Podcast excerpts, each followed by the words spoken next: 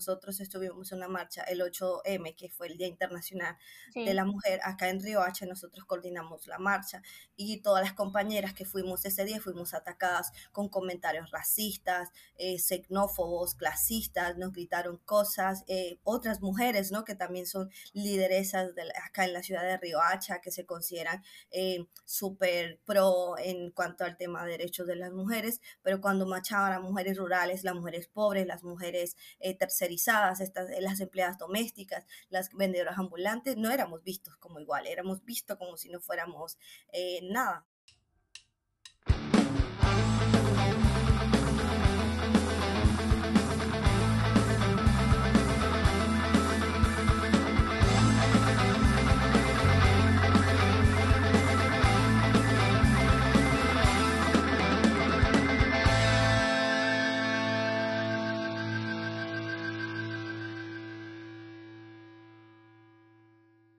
Hola, hola, yo soy Andrea Borrero y este es un nuevo episodio de No se aceptan piropos. El día de hoy voy a estar conversando con Marimilia Ipuna y con Idiana Montiel del colectivo Mujeres del Desierto, un hermoso proyecto de la corporación Guayuando que lidera procesos de formación y promoción de los derechos sexuales y reproductivos con niñas, niños y jóvenes guayú. Bienvenidas, ¿cómo están? Eh, hola, eh, bien, gracias. Bueno, nos gustaría que nos contaran acerca, un poquito más acerca del colectivo, de su rol dentro de este, qué hacen y que nos contaran un poquito de dónde viene este nombre de Mujeres del Desierto. Eh, bueno, nada, creo que el, colectivo nació ah, el año pasado en, en, diálogos con las mayoras y con mujeres de nuestro clan y de nuestra familia. Eh, María Emilia fue una de las precursoras, por decirlo así, la mamá, eh, de que nos teníamos que crear estos espacios eh, netamente de mujeres, a raíz ¿no? de, todo lo que representa ser mujer indígena en un país como Colombia. Y nos podrías contar un poquito cuál es el rol que tú, por ejemplo, cumples dentro de este colectivo y también de dónde nace el nombre de este colectivo. Bueno, el colectivo recibe su nombre porque eh, nosotros venimos de una zona, eh, de un corregimiento en específico que se llama Jojoncito, eh, hacia la entrada de la Alta Guajira. Es un corregimiento desértico donde no hay mar, no hay ríos y nosotros también le decimos el corazón de la Guajira porque también es conocido como Media Guajira.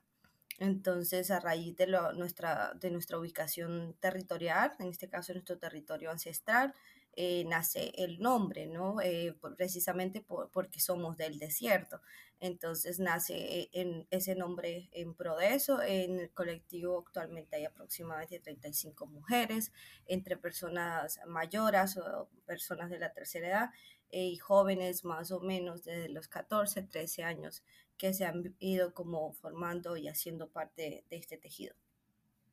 ¿Y me podrías contar un poco más como de cuál es tu función dentro de este colectivo? Bueno, en el colectivo eh, María Emilia y yo nos encargamos como de coordinar las cosas de papeles, como le digo yo, como lo no tan, no tan chévere, que es como eh, recaudar la información, eh, analizar, pues, digamos, hacer esos enlaces, llevar los proyectos, eh, María Emilia es la que escribe los proyectos, yo soy la que me encargo de todo el tema de creación de contenido multimedia, eh, hago producción audiovisual, así que digamos que nos permite como tener esas herramientas para poder eh, co-crear colectivamente. María Emilia está por ahí, ¿nos quiere compartir algo? Hola, ¿qué tal? Mi nombre es María Emilia Ipuana y, y, hago parte del colectivo Mujeres del Desierto. mi rol básicamente es la parte de logística es decir que yo soy la persona que se encarga de preparar todo para los talleres, en las compras de la logística, alimentación, hidratación, en el tema financiero también, y más que todo escribir los proyectos y presentar las propuestas a las demás eh, miembros del colectivo. Ese es mi rol. Ahorita también Diana nos contó un poquito de que tú fuiste una persona súper clave para el desarrollo del colectivo. ¿Tú nos podrías contar un poquito más de cómo fue tu participación dentro de, de esta formación? Más que todo la parte logística. Además de eso, soy una de las talleristas de derechos reproductivos sexuales, más que todo temas enfocados en, pues, por ejemplo, anticoncepción en Colombia, aborto libre en Colombia, eh, tomas, eh, digamos así, temas muy específicos que suelen ser muy tabú. Son temas que como que me corresponden al momento de dar los talleres. También, de cierto modo, eh, hago la comunicación entre los miembros y, por ejemplo, otras entidades, otras personas que quisieran conocerlas porque realmente muchas de ellas no suelen ser tan abiertas al primer momento, entonces ellos sienten como esa confianza, eh, absoluta confianza de decirme a mí y que pues en el momento ellas puedan tomar una decisión que sean para ellas. Esa es más que todo una de las eh, cosas muy bonitas que uno puede pues percibir y ver dentro del colectivo. Yendo como por esa misma línea de la cual tú hablabas, a mí me gustaría preguntarles ¿Cómo ustedes lograron establecer esta relación con la comunidad para empezar a trabajar con los niños, las niñas y adolescentes dentro de su municipio? Es un poco chistoso esa pregunta porque siempre nos la hacen y, nos da mucha risa porque precisamente nosotros somos miembros de una comunidad, somos indígenas guayú rurales que han nacido y han crecido dentro de contextos fronterizos porque pues también aparte de ser un territorio indígena, también es muy próximo a la frontera con Venezuela eh, entonces hemos estado como permeadas de, esas dinámicas fronterizas y territoriales desde el ámbito eh, rural. Eh, Dimar y yo somos familia y también somos del mismo cabildo, bueno, en este caso el mismo resguardo, del mismo clan y de la misma línea materna. Creo que también ha sido muy fácil el, precisamente que al ser miembros de la comunidad, otros resguardos también nos reconozcan sobre todo a través del proyecto, y que muchas de las personas que también nos acompañan y aparte son miembros del colectivo, son personas eh, que son autoridades tradicionales dentro de sus territorios, muchas de esas mujeres no hablan español, eh, muchas no tuvieron formación, pero tienen un gran conocimiento y nosotros hemos logrado como crear ese puente de llevar como esa información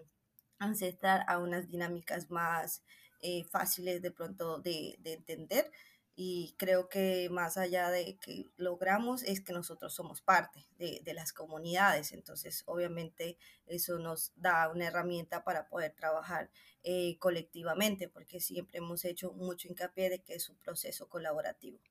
Después de esto que nos cuentan, yo quisiera saber un poquito de cuáles son los desafíos que han enfrentado al trabajar con los niños, las niñas, jóvenes guayú en el contexto de los derechos sexuales y reproductivos, que es básicamente lo que ustedes también trabajan.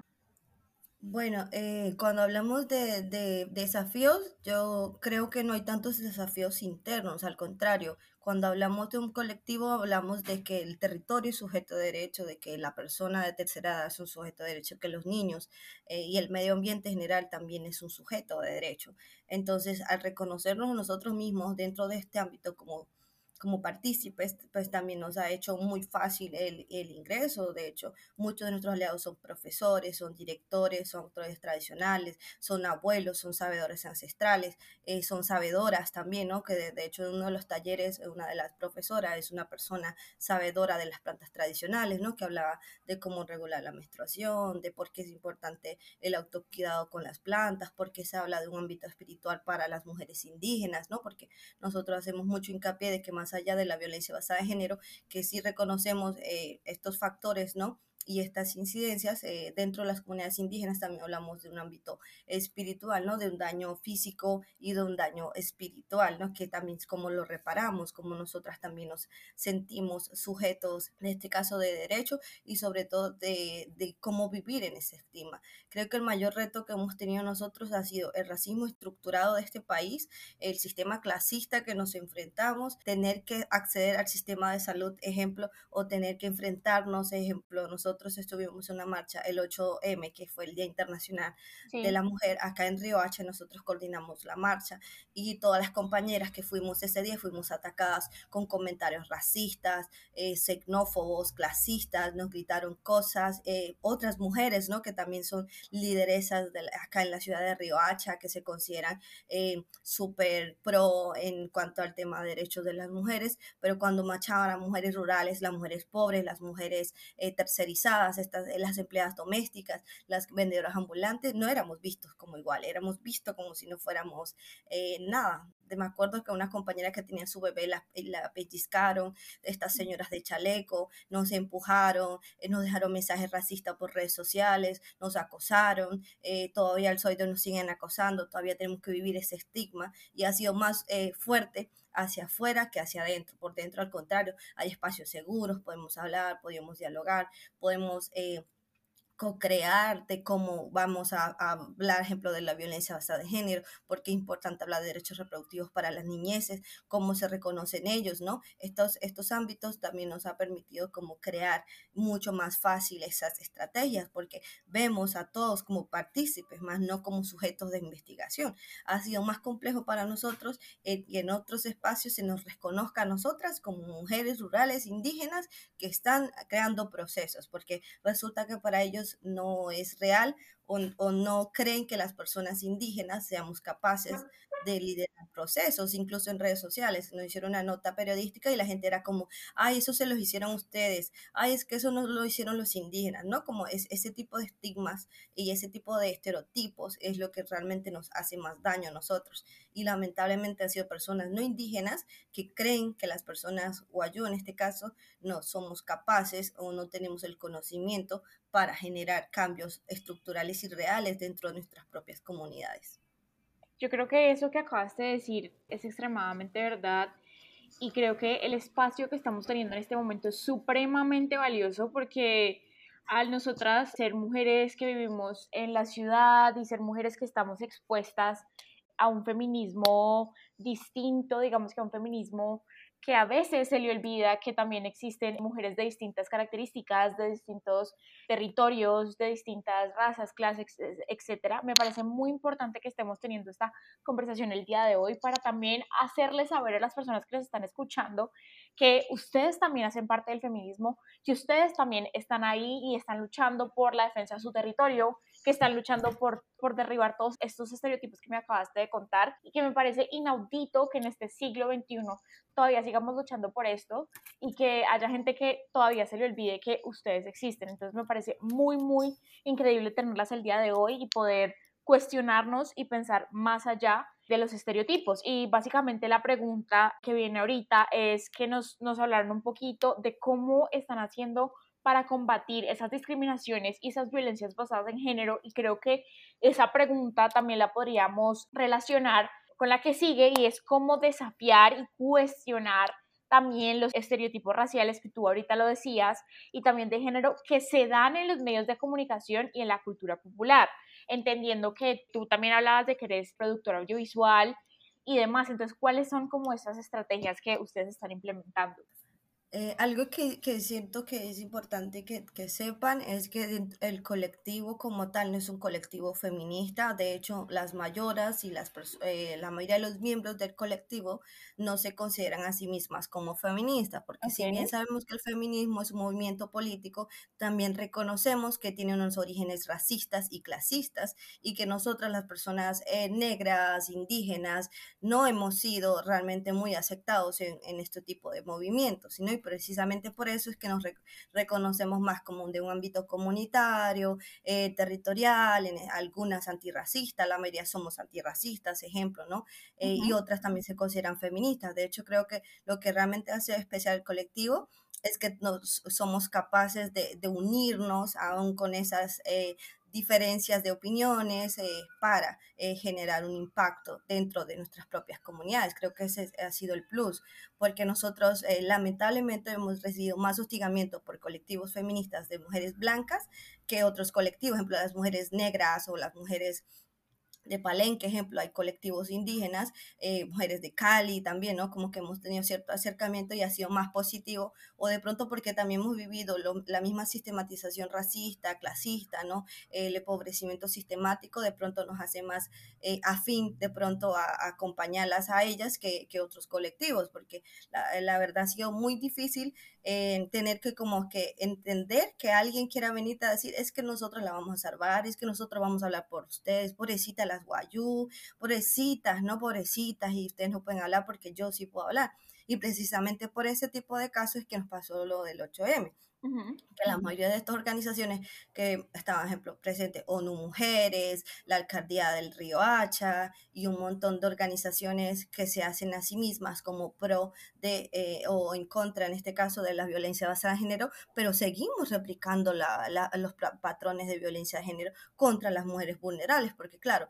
no pueden denunciar, no pueden hablar español, ellas no, se, no reconocen a sí mismas como sujetos de derecho, es más fácil de pronto sistematizar a ellas y empobrecerlas a ellas que ellas mismas sean feministas, ¿no? Entonces, a raíz de estas situaciones que muchas de las compañeras no se consideran y que tampoco tenemos la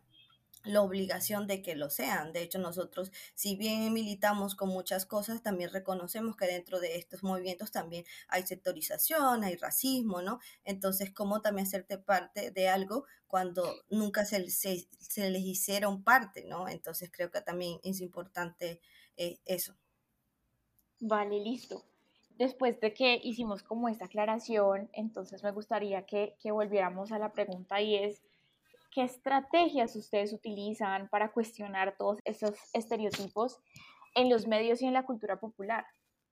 Bueno, este, a, la pregunta, creo que la primera pregunta sobre cómo combatimos las violencias basadas en género con enfoque interseccional. Bueno, nosotros dentro del colectivo tenemos un taller que se llama Purowi. Eh, Purowi es un mito o un tipo de leyenda en nuestro, muy común en nuestra cultura que básicamente trata de una mujer que pues es libre y a la final pues ella la asesina. Entonces hay un compañero que da ese tema, bueno, en realidad relata, eh, hace el relato oral eh, de Purowi, porque en realidad como, como existen varios tipos de Purowi, entonces específicamente tomamos una para poder relatarla y hablar del tema eh, de violencia basada en género. ¿Por qué? Porque nosotros desde nuestro enfoque también racista, también vemos una descolonización de nuestros conocimientos como pueblo. Entonces es idóneo para nosotros poder entender y que los demás puedan entender y en la comunidad, porque realmente nosotros venir y decir, mira, esta es violencia basada en género, pues mucha gente no, no puede llegar a comprenderlo. Y lo que hacemos es eso, o sea, hablar de temas muy comunes dentro de la comunidad y decirle, ¿sabes qué? Esto es violencia basada en género, esto es lo que hay, esto, esto es discriminación, o sea, tomar esos relatos orales, poder convertirlos y que se puedan, a la final queda, queda en nosotros, pues cada uno de los, eh, los que asisten a los talleres, que en su mayoría son jóvenes, niños, niños, que se pueden cuestionar, que llegan a su casa, mira, ¿sabes qué? eh, señor, me pasó esto, señor, yo creo que mi mamá eh, le pasó esto. Entonces, por lo menos hay temas como matrimonio infantil. Eh, ellos siempre hablan como tema, no, mi mamá se casó a los 14 años, entonces eso es un tema que, que a veces nosotros solemos escuchar ahí. Y en cuanto a los temas sobre discriminatorios o, o pues muchas veces eh, hacemos contenido, Eriana más que todo hace contenido para poder hablar de estos temas. Yo hago un poquito de contenido, pero eh, más que todo es muy pequeño, no, no me gustan tanto las redes sociales, pero la idea es poder como también eh, dar a conocer y decir, ¿sabes qué? Eh, también si es cierto esto, hay cosas que relativamente la gente tiene como ya dados por hecho, porque de hecho hay gente que te, no suele preguntar, no, es que yo lo vi en, la novela de Diomedes Díaz, y pasa que la gente, todas las comunidades indígenas de Colombia en general, en el mundo, eh, son personas espirituales que pueden ver el futuro, entonces leen el futuro, entonces pueden ocurrir ese tipo de cosas. Entonces básicamente es, es una de las cosas que siempre hemos tenido como colectivo, poder como atacar esas violencias y además de eso tener nuestras propias herramientas, porque de hecho una de las preguntas, creo que uno de los grandes desafíos que hay eh, básicamente es que nosotros estamos a tres horas del casco urbano, entonces mucha gente como que no, en estos casos que son los entes que, gubernamentales y públicos que deben encargarse de estos temas, no llegan ahí. Si no llega el salud, no llega, por ejemplo, de guerra civil, menos van a llegar otros también. Entonces, es uno de los grandes desafíos que hay para poder nosotros visibilizarnos, porque realmente estar a dos horas, mucho, mucha gente que son de Bogotá, por decir algo así,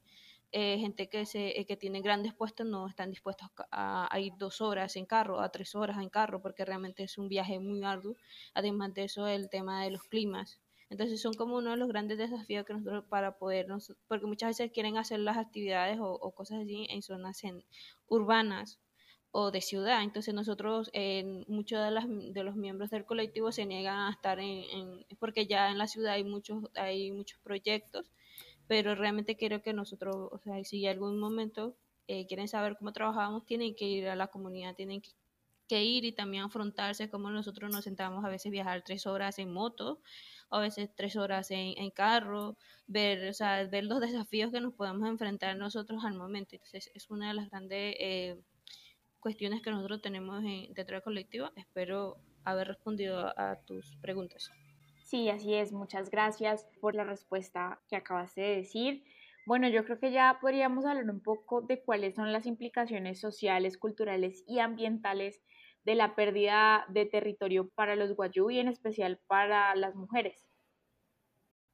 Bueno, eh, yo creo que hablar de comunidades indígenas en, en en general en Colombia implica hablar de un proceso histórico eh, colonial eh, donde a las comunidades étnicas se nos ha desplazado, se nos ha vulnerado, todavía en el 91, donde se nos reconoció como sujetos de derecho, éramos infantilizados, al hoy de hoy todavía seguimos siendo infantilizados, de que no pueden tomar decisiones propias, de que no pueden hablar de aquello, ¿no? y sobre todo, actualmente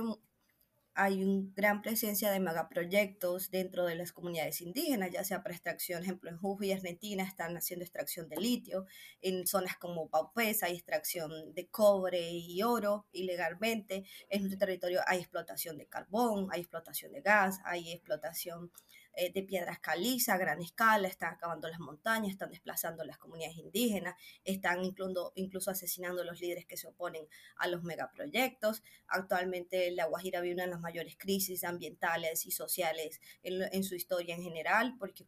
hay una presencia de megaproyectos disfrazados de banderas verdes, como eh, ejemplo la generación de energías alternativas como la energía eólica, pero que está desplazando más o menos cuatro comunidades. Acá en Río Hacha hay, 40, eh, eh, aproximadamente 40 órdenes de salud para comunidades indígenas adyacentes a la ciudad, ¿no? Como que todo lo que esto implica ha sido sistemático contra las eh, comunidades guayú y sobre todo contra las mujeres, porque quienes se han opuesto a este tipo de megaproyectos han sido mujeres guayú eh, rurales, la mayoría, y que lamentablemente algunas ya fueron asesinadas y que cuando se denunció muchos de los eh, medios de comunicación la dijeron que eran problemas de falta, que eso eran problemas de indio, que eso se resolvía en el cabildo, que eso no fue asesinato, que eso había sido accidente, cosas así, ¿no? Entonces creo que más allá de todo este panorama complejo también se está viendo cómo las mujeres siempre han hablado de la conservación ambiental, de la preservación de esto, incluso al punto de empezar a formarse para poder hablar de biodiversidad y defensa territorial dentro de su propio contexto. Por ejemplo, nosotros venimos de una zona desértica y mucha, mucha gente cree que no hay vida en el desierto y de hecho hay un artículo de un sociólogo que se llama Wilder Guerra que se llama como el desierto desprovisto de vida según desde una óptica racista, ¿no? Porque también podríamos hablar de un racismo ambiental. Entonces, con este, esta estructura, por eso hablamos del racismo, porque la gente cree que racismo es que alguien diga, ah, eche para allá persona negra o persona indígena. En realidad, el racismo es una estructura que engloba un montón de factores, que incluso cuando vamos al hospital, cuando pedimos un taxi, cuando yo salgo con mi mascota, ejemplo, y me dicen, ah, es que la patrona te dio permiso para pasear con el perro, o cuando alguien llega a vender cosas a tu casa y dice, no, yo quiero hablar con la patrona, no con la empleada, ¿no? Entonces, como ese estereotipo de que las mujeres indígenas solo somos empleadas y solamente podemos hablar de ciertas cosas porque no podemos hacer más, creo que también nos, nos traspasa. Y lo mismo se habla de racismo institucional, racismo, eh, eh, en este caso ambiental, también podemos hablar de racismo eh, institucional o médico también, porque pues ir a, zonas rurales, acceder, por ejemplo, a un sistema de salud o que te digan, yo tengo cita con un ginecólogo y te digan, no, bailas, no puedes, ¿no? Porque o no hay, o espérate aquí a cuatro meses, ¿no? Porque pues es que las mujeres indígenas no son tan importantes, pero son las que siempre viven estos eh, flagelos. De hecho, estudios han demostrado que cuando hay sectores donde hay más impacto, o en este caso efectos del cambio climático, es donde hay más violencia basada en género porque digamos, ya no hay cultivo, ya no hay agua y muchas veces todo ese resentimiento se descarga contra el cuerpo de las mujeres. Eso, de hecho, hay artículos que lo han demostrado. Súper interesante todo esto que nos cuentas de que a veces también tenemos como esa imagen de que el racismo solo es hacia, hacia las personas y no hacia el territorio o todas estas eh, formas que nos acabaste de contar. La verdad, muy valioso todo lo que nos cuentan y la verdad yo les doy infinitas gracias por estar acá y también por contar sus situaciones y contar su representación con el colectivo de mujeres del desierto. Ahora ya para entrar en esta parte final, me gustaría que habláramos específicamente de las estrategias de comunicación audiovisual que ustedes han sacado para que ayuden a visibilizar las historias y la lucha de los guayú en defensa de su territorio. Pero esta vez quiero que enfoquemos la pregunta. Ustedes hablaban de que hacían contenido pues como para redes sociales y demás. Eh, me gustaría que habláramos de eso también, pero si de pronto también han tenido como otro producto audiovisual que también me gustaría que lo compartieran y que habláramos de eso. Bueno, aclarando, al principio nosotros tenemos seis años trabajando desde, desde los temas audiovisuales con niñas, niños y jóvenes guayú. Eh, de hecho, nosotros cuando se hizo el proyecto de promoción de los derechos sexuales y reproductivos, con un enfoque diferencial y, también con un enfoque descolonizador, a través de los medios audiovisuales. Entonces, la, eh, nosotros hemos hecho contenido empírico, porque realmente este, nosotros no estamos haciendo contenido para que sea consumido para, para otros, sino para las comunidades, para los propios jóvenes que hacen partícipe de los talleres y además de eso, pues eh, de cierto modo sientan esa cercanía con nosotros, porque quizás eh, cuando se habla mucho de los proyectos, muchas veces los proyectos lo hace una persona que es externa o puede ser guayú o son guayú de la ciudad, entonces él, muchas veces la comunidad siente la lejanía, siente esa cercanía y no se, se apropian de los proyectos. Entonces, al tener este tema, la herramienta audiovisual como una forma de que ellos se expresen de comunicación propia, de la forma empírica, de una forma y que ellos puedan decir, bueno, si de aquí, no sé, en el momento que tengan, eh, si puedan acceder a tener una educación superior, puedan decir, sabes que me gusta la comunicación audiovisual, lo voy a estudiar porque yo quiero eh, tener esa herramienta que sirve mucho para demostrar cómo realmente vivo yo, o sea, desde mi óptica, no de la óptica de, de otras personas. Entonces, la el, mayoría del contenido que nosotros hemos hecho es contenido para, este, hemos hecho también muestras de todo lo que hemos estado recopilando durante seis años, porque también no solamente hacemos temas audiovisuales, también hacemos series de podcast, también hacemos stop motion, animación, entonces eso, todo eso desde una óptica, desde nosotros, o sea, para nosotros, realmente no hemos hecho un contenido para poder mostrarlo así al público en general, pero en general es eso. Listo, me gustaría entonces que relacionáramos la respuesta que nos acabaste de dar con cómo podemos ver su colectivo, dónde podemos seguir el trabajo que hacen, cuáles son sus redes sociales, que nos cuenten un poco de cómo podemos conocer más acerca de este colectivo de mujeres del desierto. Pueden seguirnos en, redes sociales eh, como colectivo Mujeres del Desierto, eh, es lo mismo para el correo electrónico y todas las redes. Creo que también es importante resaltar que si bien nuestro trabajo hemos usado las herramientas audiovisuales, eh, ninguno de nosotras eh, o nosotros, porque también hay chicos, ha estudiado una carrera cinematográfica o ha tenido, de hecho ninguno de nosotros hemos pregrado, creo que solo un, un miembro del equipo que es Albino es el único que terminó realmente una licenciatura, el resto todas las demás hemos aprendido en el hacer, en el territorio, eh, y creo que precisamente ese autoconocimiento o ese conocimiento didáctico también nos ha permitido generar estos espacios. Mucha gente cree que nosotros hacemos cine o somos un colectivo audiovisual y yo siempre digo, no, de hecho no nos interesa hacer cine, no nos interesa que un chico o una chica aprenda a hacer un buen plano o que el sonido salga bien. Lo que realmente nos interesa es saber qué pueden decir ellos a través de esta herramienta y sobre todo a largo plazo que ellos mismos se reconozcan como sujetos de derecho, porque al oído de nosotros, que somos las que como hablamos de papeles y, y que como que manejamos el lado no chévere, todavía se nos hace difícil.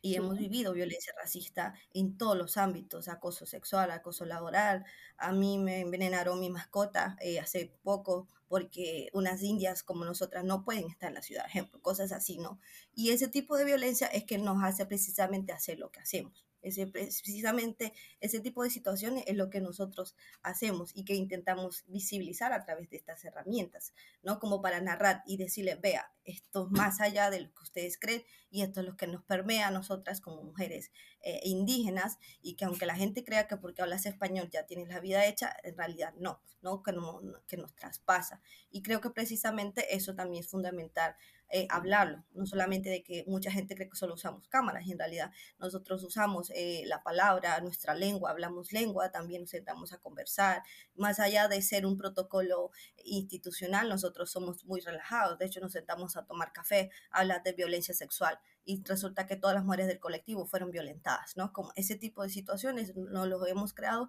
y que a raíz de eso también hemos generado estos eh, contenidos. De hecho, ya hemos hecho eh, con los chicos eh, videos cortos o cortometrajes en este caso, que ya hemos proyectado tanto en territorio como en Uribia, ya hemos proyectado acá en Río Hacha también, ¿no? Entonces la idea es como que cuando tengamos la manera y los recursos, porque lamentablemente es muy duro eh, esto y que no todo el mundo quiere apoyar los procesos indígenas rurales, eh, ha sido como generar nuestros propios espacios. Y hemos usado como esas historias para hablar, porque, por ejemplo, hay historias que hablan de violencia sexual, del aborto legal, de cómo eh, se puede hablar del consentimiento, ¿no? Desde, desde la óptica de niños de 13, 14 años hasta jóvenes de 22 años.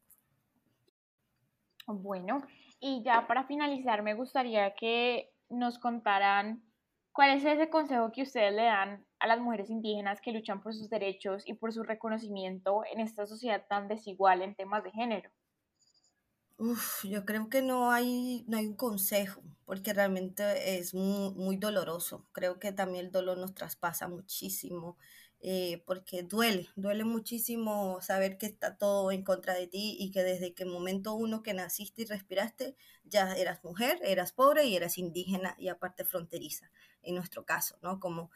todas esas desigualdades te traspasan. Yo creo que más bien de un consejo debería ser como una herramienta de que realmente nos podamos fortalecer y generar cambios estructurales, eh, que el, gobierno realmente crea políticas públicas que sean... Eh, realmente por y para las comunidades, que después de tantos años de lucha, después de todo, bueno, aunque el, decreto fue en el 91, todavía sigamos como no buscando esos espacios para que seamos vistas como somos, seres humanos, ¿no? Con derechos, pero que para la óptica general no, no existe. Creo que más bien sería, en este caso, creo que lo que nos ha salvado muchísimo a nosotros ella, nosotras, ha sido la juntanza. Creo que el juntarse en el hacer, aunque sea difícil, creo que también ayuda a apaciguar un poco ese dolor. Bueno, muchísimas gracias a las dos por estar el día de hoy con nosotras. Ha sido una conversación demasiado enriquecedora y creo que nos abre mucho la perspectiva para quienes también nos escuchan. Eh, eso ha sido todo por hoy. Muchas gracias.